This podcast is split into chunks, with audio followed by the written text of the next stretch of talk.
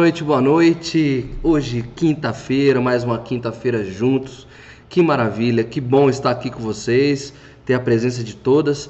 Sejam bem-vindas ao Live Class. Então, para quem não me conhece, eu sou o Thiago, eu sou o mentor Live Class dessa sessão. E em Brasília são 20 horas. Estamos começando dentro da nossa pontualidade Live Class de sempre. Bom, quem já está aqui no chat é a Cristine. Maravilha, Cristine. Boa noite. Que bom tê-la aqui. Quem for chegando, vai comunicando aqui, vai sinalizando a presença e já me informa se está chegando áudio, está chegando vídeo, está tudo ok, se a gente pode começar a nossa live de hoje. Enquanto eu vou conversando aqui com vocês, enquanto eu espero a chegada de vocês, enquanto eu, vocês me sinalizam se está tudo ok, Vale então a gente refletir e pensar o que, que a gente tem feito nessa caminhada. Esse é o nosso quarto encontro onde a gente conversa sobre a psicologia positiva, a ciência da felicidade. Então nós estamos de fato aqui em busca de uma felicidade autêntica, né? uma, uma felicidade embasada, uma felicidade fundamentada. E essa é a grande ideia dessas próximas lives aí desse semestre. E parece que houve uma providência, né, divina, alguma coisa muito maior que nos iluminou a estar tá trabalhando esse tema e ter esse tema num período, num momento do mundo onde a situação já está delicada e nós temos, infelizmente, uma projeção não tão positiva em termos econômicos.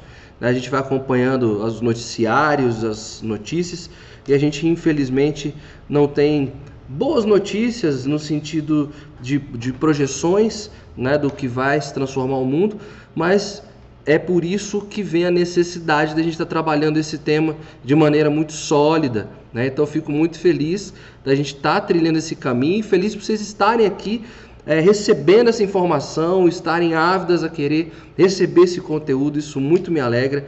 É esse legado que a gente pode estar deixando para esse mundo que a gente não sabe como é que vai se desenhar. Mas uma certeza é muito clara: estaremos nele, somos humanos, estaremos nele e precisamos de pessoas preparadas e engajadas para disseminar e divulgar isso que a gente vem estudando, isso que a gente vem falando aqui nessas lives, tá bom? Então vamos ver aqui, teve um movimento. Cris, obrigado então pela informação. Inês chegou aqui, maravilha, Inês, está tudo ok. Muito obrigado por vocês estarem aqui. Então, a gente pode dar início então à nossa live de hoje, esse momento nosso.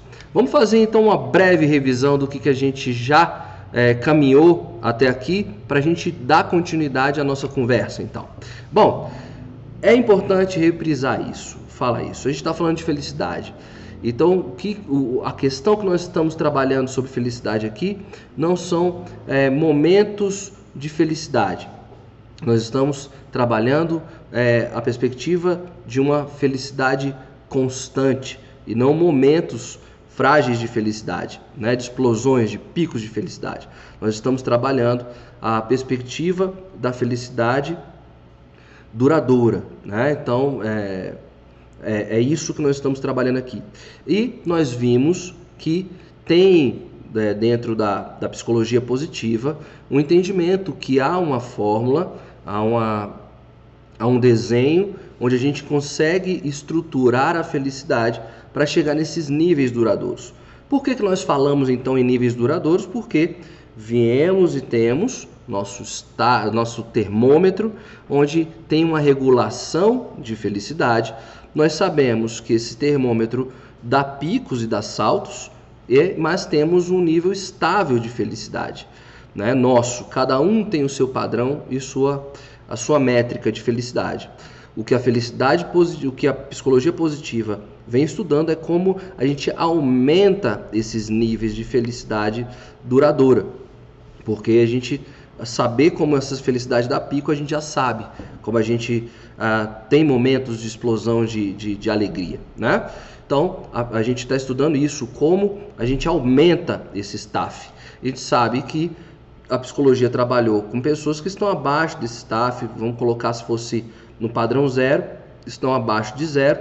A psicologia conseguiu trabalhar e consegue muito bem trabalhar a, a, a, elevação desses níveis de felicidade para o estado normal, mas não se havia estudado até então uma forma de fazer com que a felicidade conseguisse dar alguns saltos significativos. Então, nós tivemos esse primeiro entendimento. Segundo entendimento, nós vimos e percebemos como o ser humano teve que desenvolver a, as emoções positivas. As emoções negativas vêm dos nossos ancestrais, onde é, precisávamos de recorrer a essas emoções por um instinto de defesa, de sobrevivência. Né? Então, uma vez a, a, a evolução da, da, humanidade, uma vez que já avançou nesse sentido, era necessário desenvolver os aspectos é, das emoções positivas para novas respostas, possibilidades criativas. E nós chegamos a, então à nossa fórmula da felicidade níveis constantes de felicidade, que é o F, é igual ao, a letra L, que são os limites, e foi isso que nós trabalhamos na live passada, sobre a letra L, os limites, e a gente vai lembrar os três aspectos que nós trabalhamos dentro de limites, que era o nosso timoneiro genético, ou seja, nós temos uma carga de até 50% da nossa felicidade pré-estabelecida pela nossa genética. E vimos que uma vez que a gente identifica isso no nosso histórico familiar, a gente sabe moderar isso. Esse era o primeiro aspecto da letra L, dos nossos limites. Segundo aspecto, a gente trabalhar na perspectiva do hedonismo, a busca do desenfreada de prazer. A gente viu que isso a gente tem, tem como ajustar porque a gente viu que esses, esse processo só dá um picos de felicidade e voltam a estaca zero, ao normal. E o último aspecto da letra L, dos nossos limites, eram as nossas crenças limitantes. E eu já deixo a pergunta para vocês. Nós conversamos sobre o, o atleta, o Fernando Fernandes, e eu deixei um vídeo para vocês de um tetraplégico, que era o Pimenta, Pedro Pimenta, deixei na live passada. Queria saber se vocês assistiram e quais foram as impressões que vocês tiveram sobre esse TED do Pedro Pimenta é, e sobre que aspectos que ele colocou, né? Sobre as nossas limitações mentais. Então, deixa aí a sua colaboração. Eu vou já ler aqui, vou adorar saber qual foi a vibe do vídeo, né, que eu deixei aí para vocês na semana passada. Mas então, os três aspectos da letra L dos nossos limites da nossas, do nosso arcabouço de crenças e é, e é, isso que a gente sempre trabalhou aqui no Live Class a vida inteira, aqui, né? nesses quase um ano, a gente trabalhou muito essa perspectiva de uma mudança de mindset, né? de, de mudar a lógica que a gente lê o mundo e entende ele e age sobre ele. E hoje nós vamos conversar sobre a letra C, que são as circunstâncias, e que vão ter três episódios não, desculpa, vai ter só essa, essa live sobre a letra C. E aí nós vamos para a letra V, que são as nossas ações voluntárias. Eu já deixo explicado que não tem nada a ver com voluntariado, tá? Não é são ações solidárias. É sobre aspectos que nós sim temos ação, ação sobre eles, né, para elevar o nosso nível de felicidade. Então hoje, letra C, circunstâncias, é isso que a gente vai conversar. Para as próximas três lives serem sobre a letra V e aí vocês vão entender direitinho porque vão precisar de três lives sobre essas variáveis, sobre essa força das ações voluntárias, aquilo que a gente tem de fato poder em nossas mãos. Ok? Bom, deixa eu dar uma olhada aqui. Natália. A Natália, você sumiu, Natália. E a Raquel também. A Natália e a Raquel estão aqui. Vocês têm um tempo que eu não vejo vocês por aqui. Que bom, que saudades boas, não só de vocês, mas outras pessoas que estavam mais assíduas, né? E a Natália colocou o seguinte: vou tentar assistir até o final. Tô com criança pequena em casa, nunca se sabe. A gente tem total clareza disso, Natália. Mas que bom que você está aqui. E quando você estiver, que bom. Uh, tire o máximo proveito que a gente vai conversar aqui hoje, tá bom? Bom, então vamos para uma vez que a gente já fez a revisão, onde é que nós estamos, né? Vamos para a nossa live de hoje. Uh, slide aqui na tela para gente. Ah, o tema de hoje, vítima das circunstâncias, como interrogação, na verdade. Lógico, eu tirei essa frase de um dos nossos grandes compositores brasileiros, que é o nosso famoso Lulu Santos. E aí a música é muito clara: eu não pedi para nascer, eu não nasci para perder, nem vou sobrar de vítima das circunstâncias. Uma vez que nós vamos conversar sobre elas, sobre essas circunstâncias, né? E é o interessante aqui da letra do Lulu Santos é que a gente trabalhou na nossa primeira live sobre a ciência da felicidade, sobre a felicidade.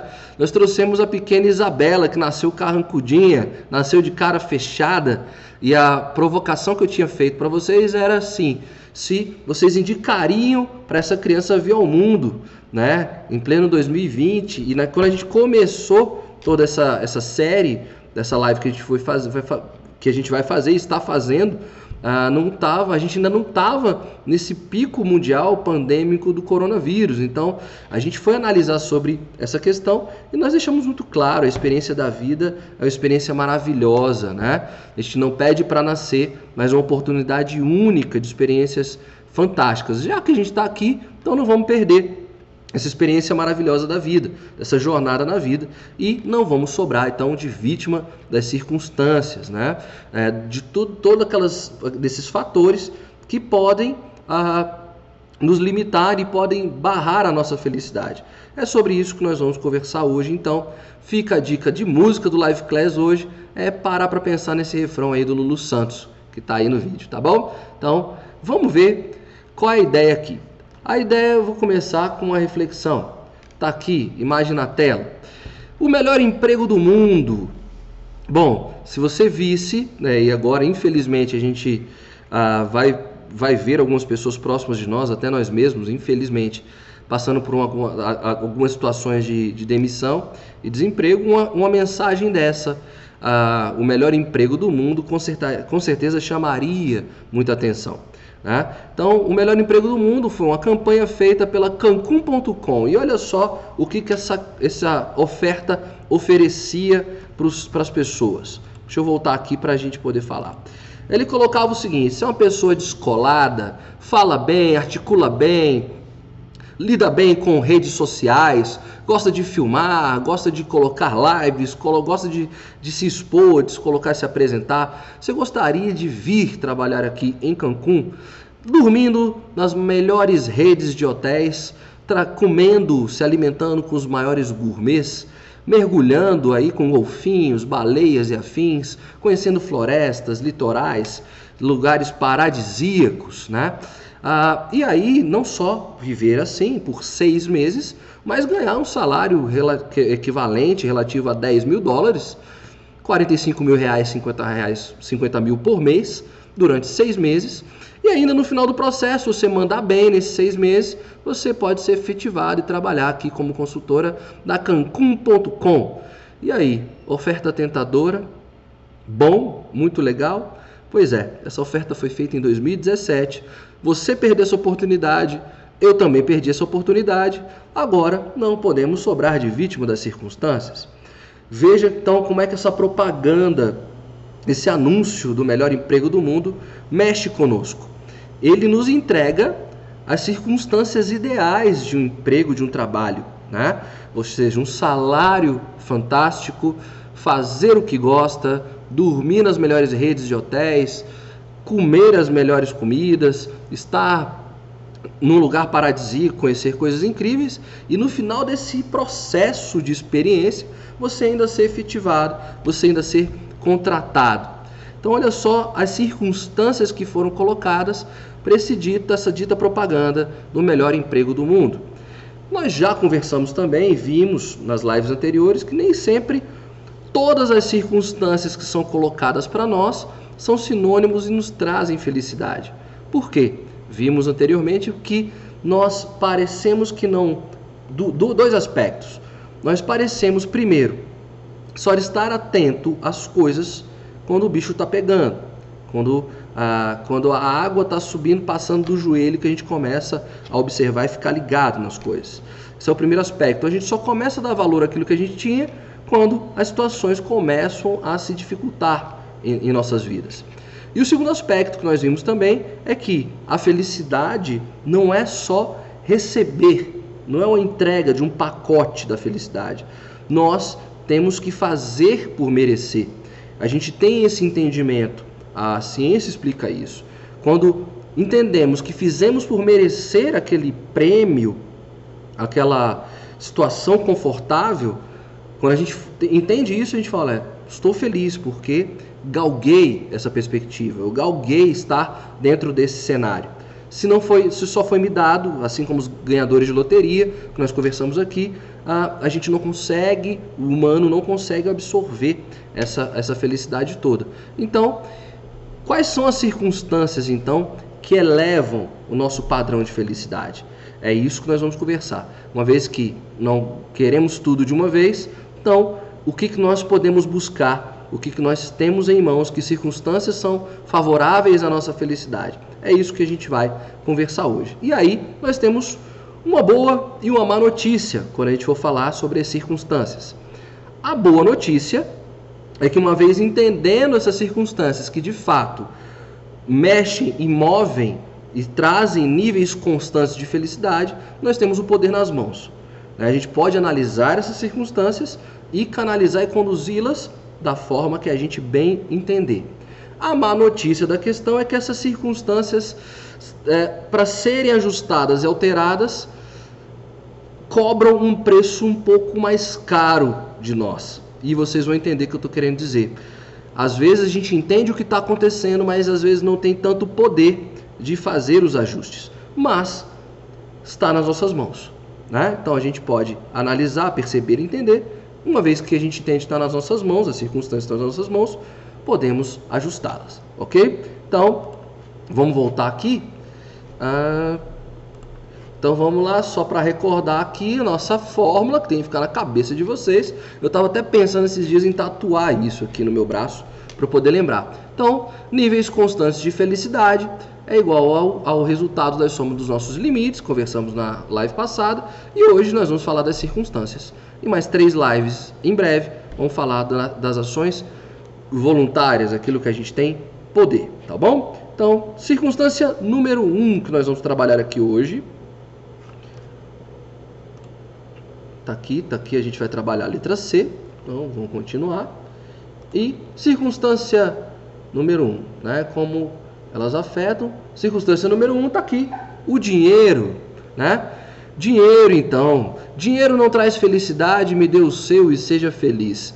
O dinheiro é um dos assuntos latentes, né? A gente sempre conversa muito, a gente sempre é, é, se, se posiciona e se questiona. O dinheiro traz felicidade, né? Se eu fosse rica, se eu tivesse grana, se eu tivesse no lugar dessa pessoa, também ele é rico, né? Então tudo acontece para ele, fica muito fácil, né? E aí, cientificamente falando, dentro da psicologia positiva, dinheiro traz felicidade? Não traz felicidade? Me dê o seu e seja feliz?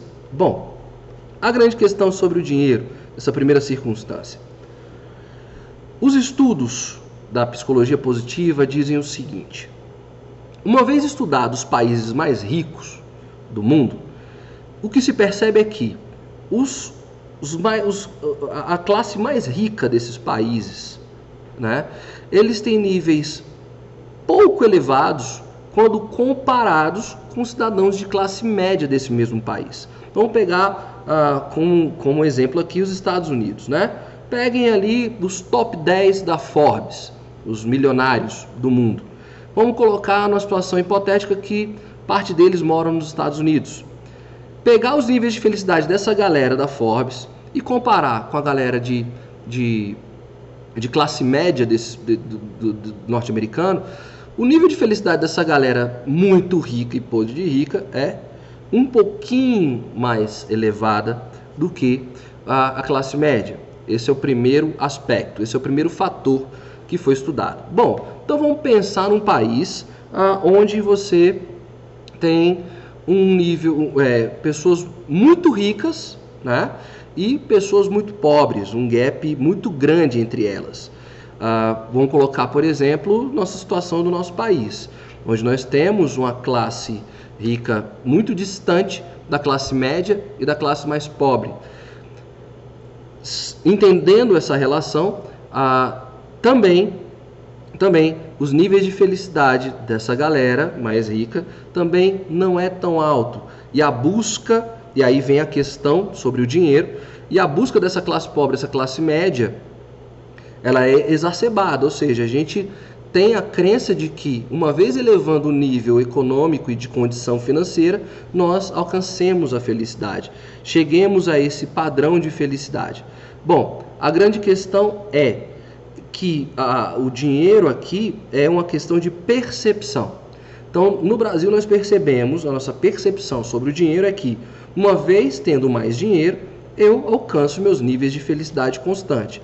Então, países que têm essa, esse gap muito grande, ah, o dinheiro é uma questão de percepção. E aí a gente pode voltar um pouco àquela velha conversa, é, que eu acho que já está esgotada nas redes sociais e nos estudos, sobre a famosa pirâmide de Maslow, né? onde você tem níveis é, de estruturas de necessidades básicas, dos, do, básicas não, de necessidades humanas. Então, o pilar da, da pirâmide, vocês vão lembrar, que é o nível mais básico, necessidades básicas, alimentação e saneamento. E a pirâmide vai evoluindo, vai crescendo. Então, se o ser humano tem essas necessidades atendidas, e se o dinheiro é essa condição, ótimo, você, você tem uma, uma pessoa plenamente feliz. Se você não tem essa pirâmide completa, bem estruturada, você vai atribuir ao, ao dinheiro a, a chegada aos níveis dessa pirâmide. Então, níveis de percepção. O dinheiro quanto nível de percepção. E nos países que não tem essa, esse gap, né? que não tem essa. São países pobres, já são países pobres, mas não tem esse gap social. Então, os ricos não estão tão distantes na escala. O dinheiro não, não influi sobre os níveis de felicidade nesses países. Então, o, os estudos mostram que ah, o dinheiro não é o maior fator motivador da felicidade. Tá? Então, então a gente tem que parar para pensar, e aí acho que é uma frase até bíblica, se eu não me engano, que é onde está é, o teu maior tesouro, está aí a sua felicidade. Então, se a gente pensa a busca desenfreada por dinheiro, de riqueza, então fica com esse dado que dependendo de onde do país onde você está, onde você mora, mesmo com, com, com em países ricos ou países médios ou países pobres, a felicidade enquanto índice não é não tem grande elevação sobre a felicidade ok? Então, o que causa a, a infelicidade é, o, é uma situação muito semelhante à, à, do Brasil, onde você tem um grande gap social, né? Então, a, a, onde você, países onde você tem uma diferença, uma discrepância so, social, os níveis de, de, de felicidade não conseguem uh, sair, né? não conseguem se elevar. Então, a primeira dica da, da, da, psicologia positiva é você pensar na perspectiva de estar em países que tenham uma equidade social. Ah, Tiago, mas eu não consigo me mudar, nem eu, inclusive, né? Então, a gente vai trabalhar dentro dessa perspectiva. É, preciso trabalhar as condições onde eu consiga manter os meus níveis ah, dentro da escala ali de Maslow, da pirâmide de Maslow, satisfeitas. Uma vez saciadas, eu não preciso ser rico da Forbes, porque a diferença entre nós vai ser mais curta. Ok? Então, dinheiro ah, é, é, é, essa circunstância, a primeira circunstância que a gente está analisando aqui. Traz ou não felicidade, depende de onde você vive e qual é a sua relação com ele, com a sua necessidade de relação com ele. Compreendido? Fechou? Dinheiro é isso aí. Denise deu boa noite aqui pra gente, trabalhando ainda de máscaras e luvas. É, Denise, é da área de saúde, já deixa aqui para gente né, qual é o seu ofício, para a gente saber e se você tiver informações dentro seu, da sua atividade é, profissional que possam ter valia aqui para o grupo, traz aqui para gente, tá bom? Mas seja bem-vinda, boa noite. Então, dinheiro é o primeiro aspecto. Bom, vamos para o segundo aspecto, segunda circunstância, que é que pode trazer dúvida para gente. O amor é cego e o casamento devolve a nossa visão. Os casados são mais felizes? O que, que diz a psicologia positiva sobre os relacionamentos? Né? Sobre o casamento propriamente dito. Aqui, uma boa notícia. Sim, dentro dos estudos da psicologia positiva, as pessoas casadas, sim, apresentam níveis, níveis diferenciados de felicidade. Sim, o casamento altera os níveis de felicidade. Por quê? Porque o casamento traz a perspectiva da estabilidade, no sentido de projeção de futuro. Quem é casado consegue perceber e sentir mais estabilidade sobre o futuro do casal, no sentido de proteção e cuidado.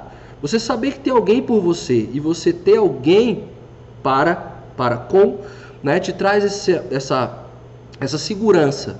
Né? Então, uma vez eu tendo essa segurança dessa troca de, de ter alguém por mim e ter alguém com quem eu possa entregar também, traz sim níveis satisfatórios de felicidade. Aumenta sim. Só que vem porém que é o bom casamento, né? Um casamento equilibrado, um casamento estável. Então assim, não adianta sair correndo atrás de alguém para casar, né? Se você tem que estar tá bem casado. Tem um relacionamento saudável, né? Uma vez tendo esse relacionamento, os índices de felicidade sim aumentam. Casamentos que estão desestruturados, casamentos que não estão bem equilibrados, aí o efeito é contrário. Né? Então, se não há equilíbrio no casamento, aí o casamento já não é um fator que traz felicidade. Veja aí o número de divórcios que se tem pelo mundo. Né?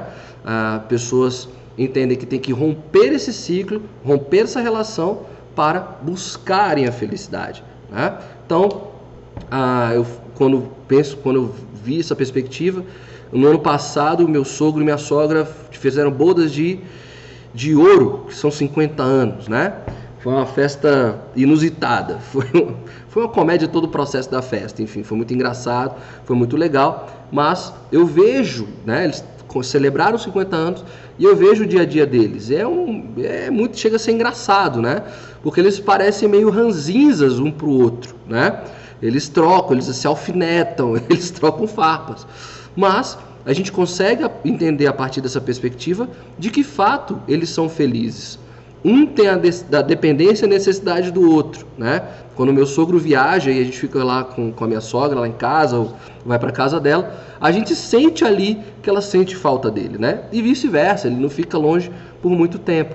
Traz essa segurança e traz essa paz, tá? Então, o casamento é um fator, um bom casamento, um bom relacionamento é um fator positivo, sim, e traz felicidade, ok? Então, uma notícia positiva, tá? Para nós que estamos estudando a felicidade. Então, duas circunstâncias, dinheiro e casamento. Fica aí, guarda que a gente tem mais coisa aqui para conversar, tá bom? Bom, cadê?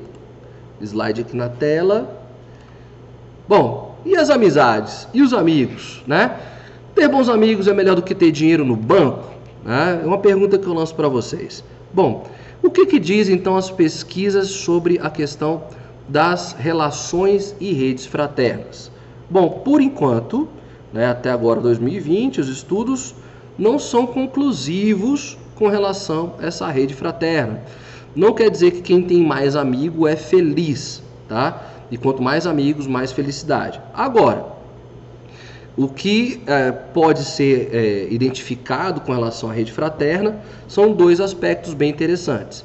Lógico, quem é mais feliz, é? quem apresenta índices de bom humor, de felicidade, de alegria, consegue criar uma rede de pessoas ao seu redor. Lembra aquilo que a gente já conversou lá atrás, anos luz lá atrás. Ninguém quer estar perto de pessoas mal-humoradas, ranzinhas, chatas, né? insuportáveis. Você quer e se relaciona melhor com pessoas de uma vibração boa, pessoas com energia legal, que tenham a natureza mais espontânea. Então, pessoas mais felizes, que têm essa energia, têm ao seu redor uma rede fraterna maior. Uma vez que ela tem essa rede fraterna aumentada, ela tem a possibilidade de criação de vínculos maiores. Então, pessoas que vêm de círculos fraternos têm a propensão ao casamento. Se tem propensão ao casamento, e eu já falei aqui, já apresentei que o casamento, um bom casamento, tem níveis, é, aumenta os nossos níveis de felicidade, então é interessante sim ter uma rede fraterna. Eu não sou a Kátia Damasceno, mas tem dicas sobre casamentos e relação, e relacionamentos. Bom, uma vez que as pessoas mais felizes têm uma rede maior, e aí dentro dessa rede a possibilidade dela encontrar o parceiro ideal aumenta, né, e aumenta o nível de felicidade, é importante entender que essa rede é necessária para os dois personagens do, do casal, do, do, do casal, para o casamento. Para um casamento interessante acontecer, é interessante que os dois envolvidos tenham experiências positivas para trocar. Tem o que dividir ao final do dia, né? Principalmente coisas positivas. Então, se um desses dois está minado de emoções positivas, o que, que há de troca? O que, que há de partilha? O que, que há de experiência? Então, muito cuidado para quem está casado ou então está em, em, vias de casamento. Ah, você encontrou seu parceiro nessa rede fraterna, nessa experiência que ele vivia que alimentava ele ou ela de emoções positivas. Vem o casamento, aí vem o bloqueio dessa rede fraterna. Então, que experiências positivas, que emoções positivas ah, o parceiro está coletando para que possa ser trocado. Então, cuidado, às vezes um grande equívoco dos casamentos é acabar com a vida social. O casal se fecha ali naquele núcleo e não há mais experiências positivas para serem trocadas. E aí, não, não havendo essa partilha, os casamentos podem se romper. É uma das, uma das variáveis que podem romper um casamento. Então, e aí vem um dado interessante, já que a gente está falando de casamento e de relações fraternas. Acho que não, eu vou falar agora não. Eu vou segurar, que aí eu dou esse dado daqui a pouquinho que é interessante para vocês, tá? Segura um pouquinho sobre a troca de experiências positivas, né? Isso é uma, uma questão muito interessante para é, manter viva a chama do, da, das, das, relações, né? Então, se ela tinha um, se ela tem um grupo de amigas e de, de rede fraterna, deixa ela viver. Se o cara tem, tinha ou tem, afinal você conheceu ele ou nessa rede fraterna, deixe ele trocar essas experiências com essa rede fraterna para ele ter essas experiências e emoções positivas para que vocês tenham troca no relacionamento, tá bom? E aí eu tenho uma informação que eu vou trazer daqui a pouquinho para vocês. Então, ter bons amigos é melhor que ter dinheiro do banco? Cientificamente falando, ainda não tem dados para serem apresentados, mas está aqui todas as implicações que uma boa rede fraterna acaba trazendo para nós, que é um aumento de emoções positivas, de experiências positivas, e isso é importantíssimo. Vou trazer daqui a pouquinho. Bom, próximo aspecto: afaste de mim esse cálice, né? É mais uma inferência musical que eu trago aqui para vocês. Essa aqui é do Chico Buarque, né? Em períodos de ditadura e censura militar, Chico tinha que falar sobre a ditadura, né? E falar de maneira poética, onde ele não pudesse, não fosse censurado né? E aí ele trouxe Pai, afasta de mim esse cálice, né? Uma passagem bíblica, mas ele estava querendo dizer assim: afasta de mim todas as cruezas que a ditadura vem trazendo para a classe artística, para a censura, enfim. Agora, é, a questão aqui que a gente tem, a circunstância aqui é: se eu elimino o meu, o meu número de experiências negativas, ou seja, reduzir o número de experiências negativas faz com que eu aumente meus níveis de felicidade, ou seja, vou evitar viver essas experiências porque eu já sei de antemão que serão experiências negativas, então eu não quero vivê-las, então eu vou abaixar o número de experiências negativas e assim serei feliz. Cuidado, não é essa lógica que é trabalhada a partir da perspectiva da psicologia positiva. Experiências precisam ser vividas. Só dá para analisar e saber se ela foi uma experiência com a carga positiva ou negativa depois de você viver a experiência. Então, é, ev evitar experiências negativas não é condição, tá? Para a felicidade. Quantas pessoas têm histórias muito cruas, muito duras, muito frias, histórias de vida muito densas, muito pesadas, e mesmo assim vivem a experiência do presente com uma, situação, uma, uma perspectiva positiva. Né? A gente viu o caso lá do, do Fernando Fernandes, eu trouxe ali a perspectiva do Pedro Pimenta, que viveram situações duríssimas, mas conseguiram ressignificar. Então a experiência precisa ser vivida, então não adianta afastar, né, evitar experiências negativas, até porque não dá para você saber. Então você tem que viver a experiência para saber e analisar se foi positiva ou se foi negativa. E mesmo assim, ressignificar essas questões, a gente vai ver nas lives para frente como a gente ressignifica experiências do passado, do presente e do futuro. Isso envolve a letra V da nossa fórmula. Bom, e aí a informação que eu fiquei devendo do slide anterior sobre casamento. Dentro dos estudos da psicologia positiva, diz que para você ter níveis constantes de felicidade dentro da sua, do seu dia a dia, da sua experiência de, diária de vida, você precisa ter três experiências positivas para cada experiência negativa vivida. Para você anular uma experiência negativa, você precisa acumular três experiências positivas. Vamos lembrar lá dos nossos ancestrais. Para conseguir a comida, para conseguir sobreviver, experiências negativas, né? Por que, que nós damos tanto valor? Aquilo ali era muito valioso. Era um, um esquema de proteção e de defesa. Então, nós herdamos o valor, damos, herdamos a supervalorização da perda do que a valorização do ganho. Tá difícil de entender? Vamos entender de forma muito simples. Para nós humanos, dentro dessa perspectiva, dói muito mais, dói muito mais para nós perdermos 100 reais do que ganhar 100 reais.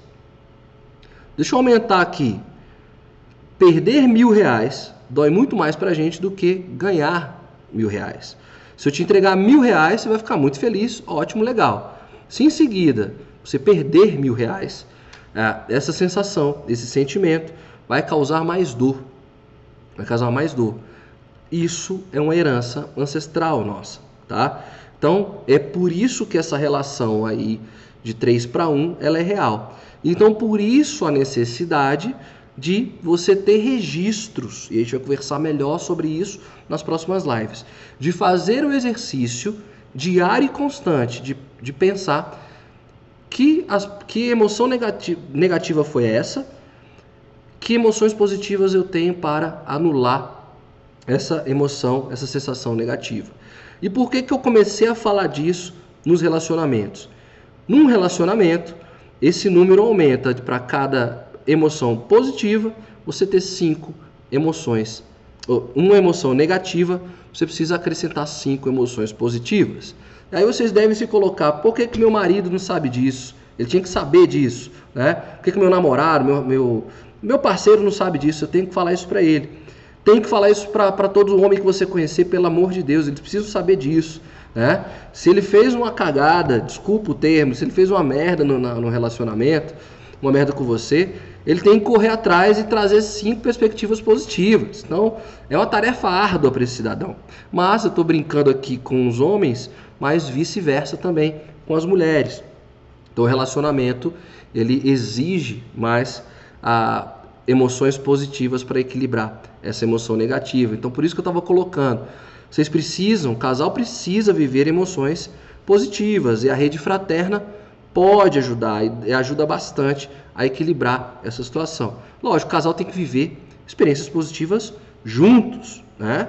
Então, que você que se pense um jantar legal, que se pense em momentos e viagens legais para que esse casamento seja positivo e seja duradouro, né? Para não ser aquela troca de farpas lá que meu sogro e minha sogra vivem, tá bom? Então, não é a ideia não é afastar experiências, né? Vou voltar aqui para o slide. A ideia não é negar viver as experiências. A ideia é que se viva, se perceba e analise como aquela que qual foi o aspecto da experiência. Foi negativo, foi positivo, e a gente vai conversar a ressignificação, não gosto muito desse termo de ressignificar não, né? mas enfim, ele, ele é muito utilizado esse termo. Nós vamos entender como analisar cada experiência negativa e conseguir métodos e aspectos para é, entendê-la e fazer a leitura dela como aspecto positivo. Ou seja, é, se não dá para afastar essa experiência negativa, dá para fazer uma leitura é, embasadas sobre os aspectos positivos que ela possa conter, tá ok? Então, esse é mais uma, mais uma circunstância que nós estamos trabalhando aqui hoje, tá bom? Da nossa fórmula. Vamos para a próxima aqui. Espera aí, tô aqui.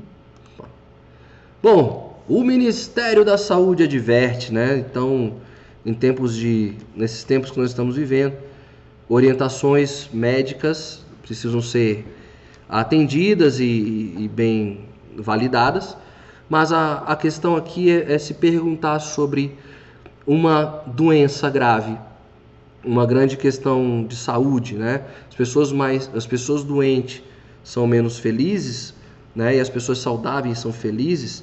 E assim, talvez como aspecto financeiro, o que os estudos trazem é que a saúde só é uma circunstância positiva também dentro do entendimento que se tem sobre a saúde.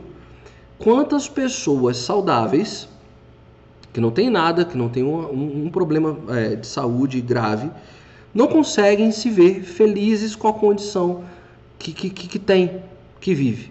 Né? Ou seja, a pessoa 100% saudável, está do bem, está inteira, e se coloca para baixo. Né? Não consegue perceber a dádiva da saúde que ela, que ela vive, do que ela pertence. Então, às vezes uma pessoa dessa precisa de um coice de realidade, né, no meio dos peitos, visitar um hospital, visitar um, um, um local onde se tenha pessoas com algumas, algumas patologias, para ela entender e começar a, a criar a, a, o seu entendimento sobre a saúde. Né? Então, a saúde, assim como o dinheiro, é uma questão de entendimento tá? Como você interpreta e lê a saúde. Pessoas assim saudáveis, de repente, passam por situações trágicas, é que começam a valorizar o estado que estava, do que começa a, a, a, a, dar valor àquilo que se vivia, aquilo que se tinha, né? Então, a, a saúde é uma questão de percepção. Assim como a pessoas com graves doenças têm seus níveis de felicidade retornando ao normal depois da notícia e depois do tratamento. Então, elas podem estar enfermas em condições de, de, de, de enfermidade, mas, dado o tempo, é, os, o nível de felicidade se equilibra novamente. Né? Então, até e até se eleva, né? um novo entendimento da, da, da vida, da, da própria saúde, acaba fazendo com que essa pessoa eleve esse nível de felicidade. A felicidade, a, a saúde, só é uma circunstância que abaixa os níveis de felicidade quando é uma situação terminal, uma situação bastante grave.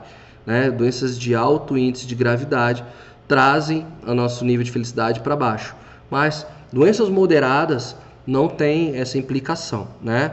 Ah, que botam você aí um mês, dois meses, um longo tratamento, não abaixa esses níveis, né? E pessoas que saem dessas situações graves de saúde conseguem fazer releituras sobre a condição da saúde, né? E aí conseguem dar saltos e, e nível de felicidade. Então, a felicidade enquanto circunstância ah, também cabe ao entendimento. Então, se não tem o um entendimento de que a saúde, estar saudável, 100% saudável, é importante, o nível de felicidade aumenta muito pouco.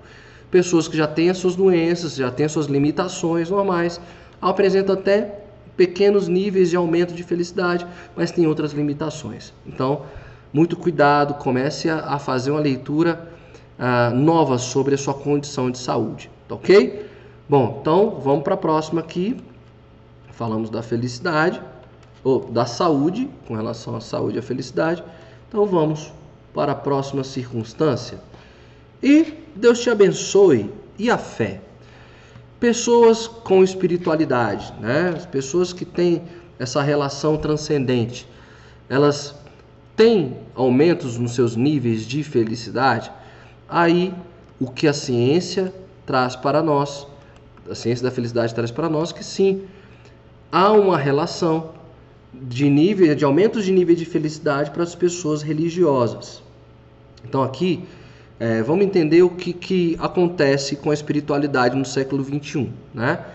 É, pessoas têm dificuldades de, de, se assumir dentro de uma religião, né? porque a religião tão, tão questionada ao longo da história da humanidade por ter privado o ser humano de uma série de, de experiências né?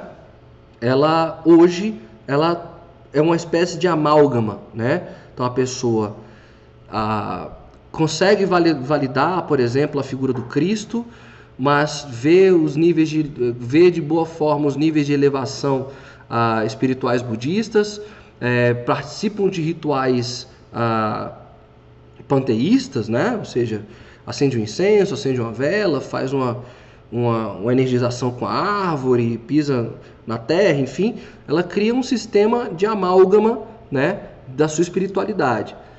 O que, o que a psicologia positiva estuda e analisa é, são as pessoas que têm uma conexão direta com as religiões, tá? E aí o que, que ela coloca? Sim, é, quem tem a, não estou falando de fé, mas quem tem conexão com religiões tem seus níveis de felicidade aumentado. Por quê? Não é pela doutrina em si que elas impõem, tá? Desculpa, falei besteira. É por viver as experiências doutrinárias dessas religiões. É isso, é isso que eu quis dizer. Vamos lá, vamos entender essa loucura que eu estou dizendo. Por que, que a, as religiões aumentam os níveis de felicidade? Porque suas doutrinas fazem com que os seus seguidores saiam de situações ah, de experiências negativas, como drogas, depressão e outras questões. Por quê? Porque elas trazem esse sentido de comunidade, ou seja, trazem essa relação de fraternidade, que a gente já conversou num dos aspectos lá atrás, e essa, esse, uma, essa rede de fraternidade traz a segurança dessas redes de apoio. Então a pessoa se sente segura ali naquela rede de apoio. As pessoas não acessam, é, pelas, suas, pelas, ah, pela pelas doutrinas, não acessam algumas experiências negativas, como uso de droga, como alguns certos ambientes ou algumas decisões na vida. Então elas estão blindadas com relação a isso. Então por isso que quem está numa religião tem seus níveis mais elevados sim de felicidade Diferente de quem tem a sua espiritualidade, a sua, sua, sua relação com, com Deus, enfim, com o transcendente, mas não estão dentro dessas ah, religiões. E a perspectiva da fé traz também uma segurança na, no entendimento da esperança, da, do futuro, ou seja, traz mais seguranças para o futuro da pessoa. Então, essas doutrinas trazem perspectivas de futuro né, mais sólidas, ou seja, a pessoa tem uma jornada, ela tem para onde seguir, ela não fica a ermo. Então, o futuro para ela é mais esperançoso. Então, por isso, pessoas religiosas que participam de doutrinas, filosofias religiosas bem estruturadas, têm sim esses níveis de felicidade um pouco aumentados, tá? Então, eu quero que vocês entendam muito bem aqui que não é o poder da oração aqui eu não tenho nada contra, eu sou, eu tenho minha, minha, minha religião, né? Mas não é dada a, a, a minha o poder da quântico, né? Vamos dizer assim, do, do pensamento positivo ou da lei da atração. Não. Dentro da, da, da ciência é rede fraterna, sólida, segurança e perspectiva de futuro. Tá ok? É isso, tá? Então a fé altera sim níveis de felicidade tá? A religião, as religiões, tá? E aí, como conclusão, nesses aspectos todos que nós conversamos, o que que nós temos, tá? Vamos lá entender e vamos analisar essas circunstâncias para ver se nós somos vítimas. Por isso que eu falei que temos notícias positivas, que a gente entendendo como isso funciona, nós temos um pouco de controle sobre como vamos nos relacionar com elas. A má notícia é que às vezes, muitas vezes, uma vez entendendo, nós não temos o poder pode sair muito caro fazer essas mudanças. Por exemplo, um casamento.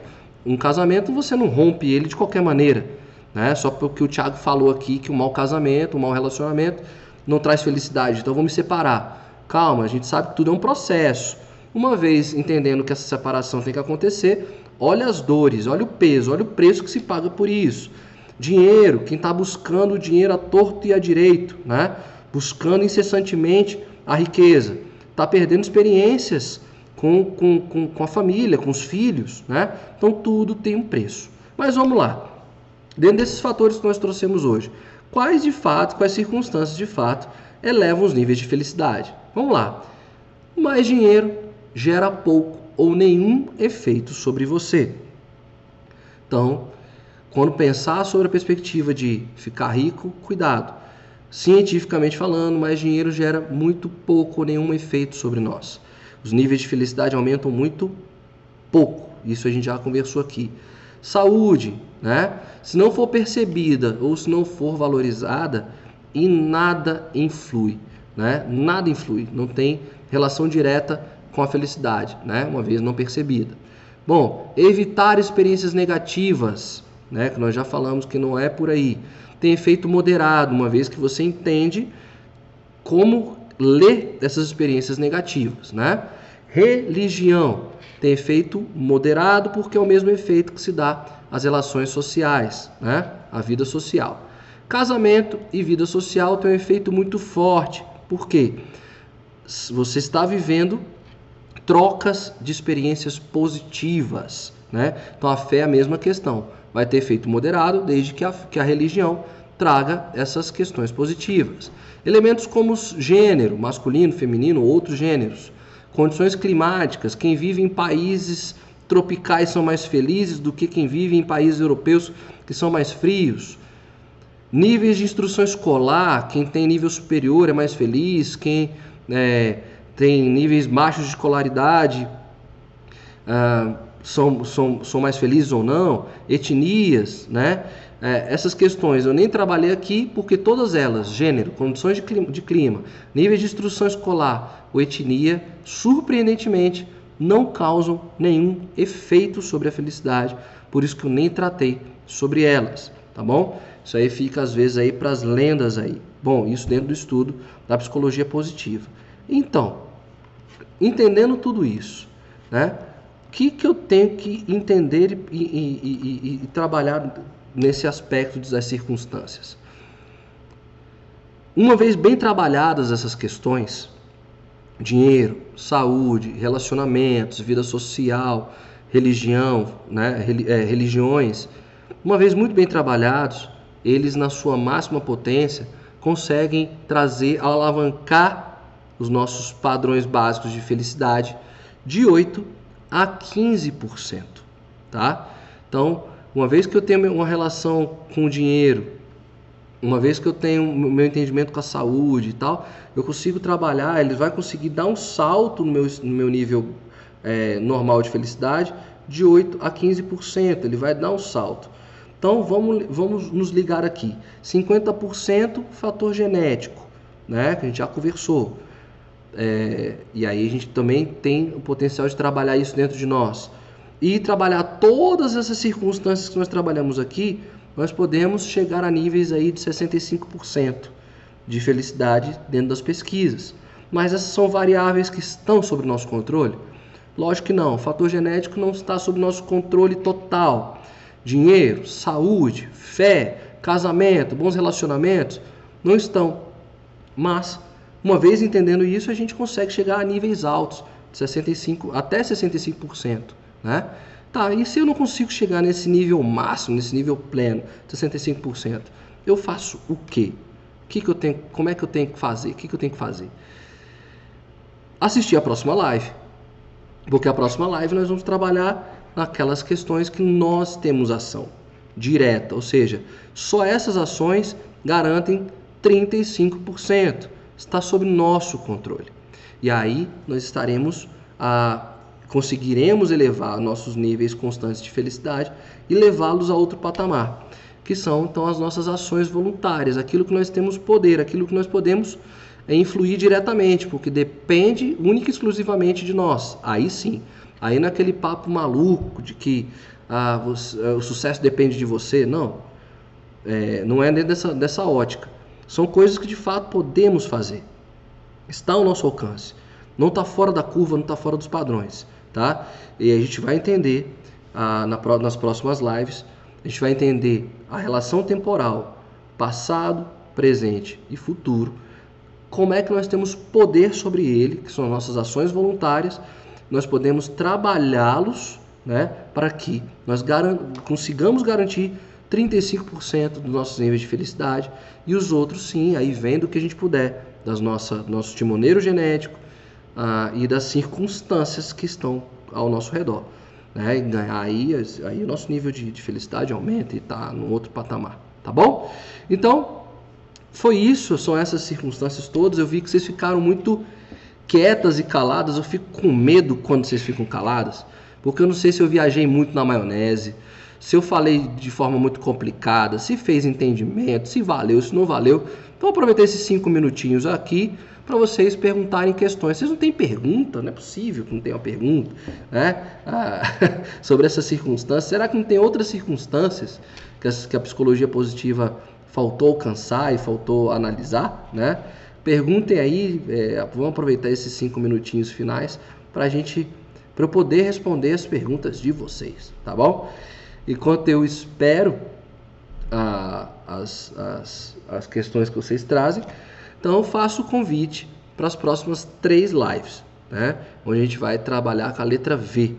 E aí vai ser muito interessante a gente ah, saber o que, que está sob nosso controle e muitas coisas que estão soltas e pulverizadas nas redes sociais começam a fazer sentido, tá? Eu posso garantir isso para vocês.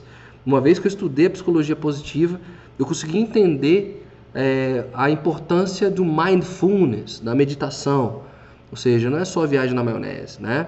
Nós vamos entender como estamos presentes, né? O, aquela, aquele, aquelas coisas que nós fazemos que parece que o tempo voa e a gente nem percebe que aconteceu. Isso é se colocar em estado de flow, né? E a gente vai estudar isso daqui a pouquinho. Então, as próximas três lives vão fechar muito legal essa fórmula da felicidade que a gente está trabalhando aqui. E aí sim, a gente vai para a parte legal. É, do, do, do nosso trabalho, que é trabalhar as nossas forças, nossas assinaturas de caráter, nossas forças e virtudes, como elas agem, a gente vai falar sobre cada uma delas, dessas 24. Então, por isso, não sei se foi a Cris, que eu sempre estou quebrando o pau aqui com a Cris. Desculpa, Cris, eu te adoro, viu? Pelo amor de Deus, não leva a mal, não. É, mas a gente vai entender, aí sim a gente pode começar a trabalhar essas forças, essas 24 forças de assinatura tá bom? E a gente vai fazer isso devagarinho, e aí vai ser legal que vocês vão poder mandar para mim é, o relatório de vocês da, da, do, da, pesquisa de forças e caráter de virtude e a gente saber é, como é que a gente vai começar, como é que a gente vai trabalhar esses aspectos e a gente vai entender a importância deles, tá bom? É... Beleza, Cris, eu estou acompanhando aqui. Cris, obrigado, Cris. Que bom, bom, excelente estar aqui com vocês. Excelente poder ter essa possibilidade de de estar trabalhando esse tema dentro da condição de mundo que a gente está vivendo e poder levar essa mensagem, deixar esse legado. Obrigado, Cris. E a Cris colocou nesse momento, falar de felicidade é muito bom. Que bom! Então, feliz então por estar aqui. Eu vou encerrando aqui. Então, semana que vem estamos juntos mais uma vez. Fiquem todos com Deus, em casa, cuidem-se, asepsia, façam tudo direitinho, tá bom? Fiquem todas com Deus, um abraço e até a próxima quinta-feira, tá bom? Valeu, gente, um abraço.